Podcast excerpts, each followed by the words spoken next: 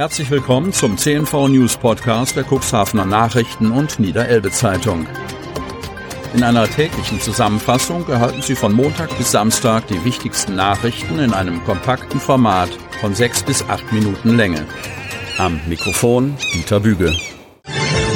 Freitag, 21. Oktober 2022. Polizei wertet Videomaterial der Diskothek aus.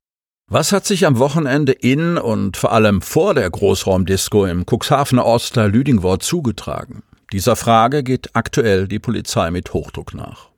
In der Nacht zu Sonntag wurden zwei junge Männer lebensgefährlich verletzt. Wie die Polizei am Dienstag mitteilte, waren mehrere Personen in der Lüdingworter Disco körperlich aneinandergeraten. Ob sich die Kontrahenten vorher kannten, kann Stefan Herz, Pressesprecher der Polizeiinspektion Cuxhaven, noch nicht sagen.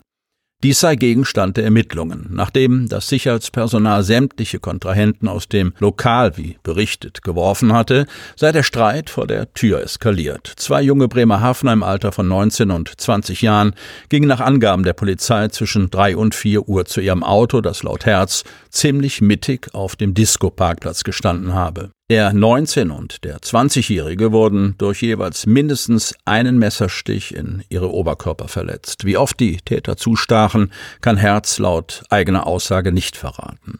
Auch ob eine oder mehrere Waffen sichergestellt wurden, gibt er nicht bekannt. Nach der Attacke schwebten die zwei jungen Opfer in Lebensgefahr. Beide wurden noch in der Nacht in unterschiedlichen Krankenhäusern notoperiert. Am Dienstag teilte die Polizei mit, dass sich der 19- und der 20-Jährige nicht mehr in Lebensgefahr befänden.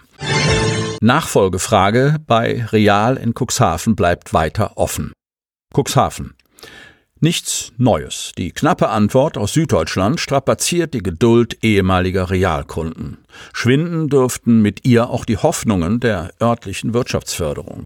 Dort hatte man mit einem baldigen Impuls in der Nachfolgefrage gerechnet. Agenturleiter Mark Itgen äußerte sich zuversichtlich, dass eine Lösung für den innenstadtnah gelegenen Einkaufsstandort bis zum Jahresende unter Dach und Fach sein könnte. Was das angeht, wird die Zeit knapp. Rückblick.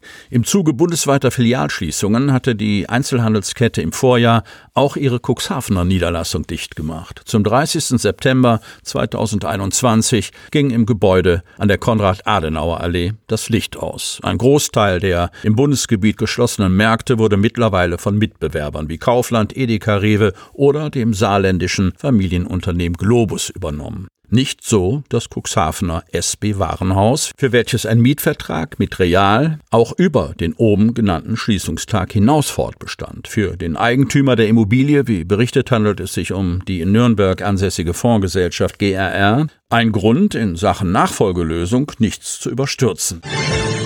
Disco-Morde, keine heiße Spur. Kreis Cuxhaven. 150 Hinweise, wie berichtet, sind zu mehreren vermissten Fällen in Cuxhaven bei der Polizei eingegangen. Das Verschwinden von sechs Frauen zwischen 1977 und 1986 war in der vergangenen Woche bei der ZDF-Sendung Aktenzeichen XY ungelöst Thema. Die Hinweise zum Verschwinden der Frauen würden nun durch die aktuell fünfköpfige Ermittlungsgruppe Cold Case überprüft. Die Qualität einzelner Hinweise variiere. Häufig handelte es sich um eher allgemeine Hinweise zu den Verhältnissen der damaligen Zeit. Teilweise beziehen sie sich auf denkbare Zusammenhänge mit anderen Taten oder Tatserien, nicht nur im örtlichen Nahbereich, sondern im gesamten Bundesgebiet, heißt es in einer Mitteilung der Polizei. Außerdem hätten sich auch einige Frauen gemeldet, die zur Tatzeit in einem ähnlichen Alter wie die Vermissten waren und oft per Anhalter gefahren sind. Diese Hinweisgeberinnen schilderten Beobachtungen und Erinnerungen aus der damaligen Zeit, ohne dabei konkrete Straftaten zu benennen. Eine exaktere Eingrenzung dieser Hinweise, zum Beispiel zu Personen, Fahrzeugen oder Tatzeiten, ist bisher noch nicht möglich, heißt es weiter. Die Auswertungen der Hinweise dauert weiter an.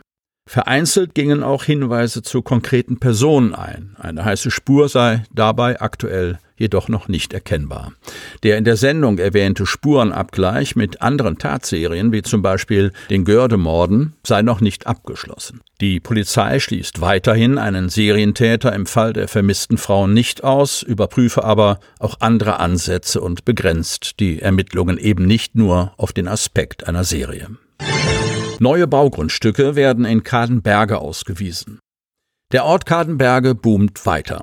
Das Neubaugebiet in den Gärten, das an die Bahnhofstraße grenzt, ist fast ausverkauft. Nur vier Grundstücke gibt es dort noch. Auch das neue Gewerbegebiet wird offensichtlich gut angenommen und könnte sogar noch wachsen. Neue Interessenten haben sich schon Grundstücke reserviert. Wir sprechen mit der Kirche, um weitere Flächen zu kaufen, erläutert Bürgermeister Wolfgang Hess auf einem Pressegespräch im Beisein der Fraktionsspitzen Kam Sotke, SPD und Jens Erwin Kwiatkowski, CDU. Und auch ein weiteres Baugebiet ist demnächst in Kadenberge am Start. Am Grenzweg hinter der Langen Straße entstehen zwölf Grundstücke. Die Vermarktung beginne zwar erst im kommenden Jahr, aber schon jetzt zeichnet sich für die Gemeinde Kadenberger ab, damit genau den Nerv getroffen und die Bedürfnisse erkannt zu haben. Wir haben schon jetzt mehr Interessenten als Grundstücke, konstatiert Wolfgang Hess. Sie hörten den Podcast der CNV Medien. Redaktionsleitung Ulrich Rode und Christoph Käfer. Produktion Win Marketing, Agentur für Text- und Audioproduktion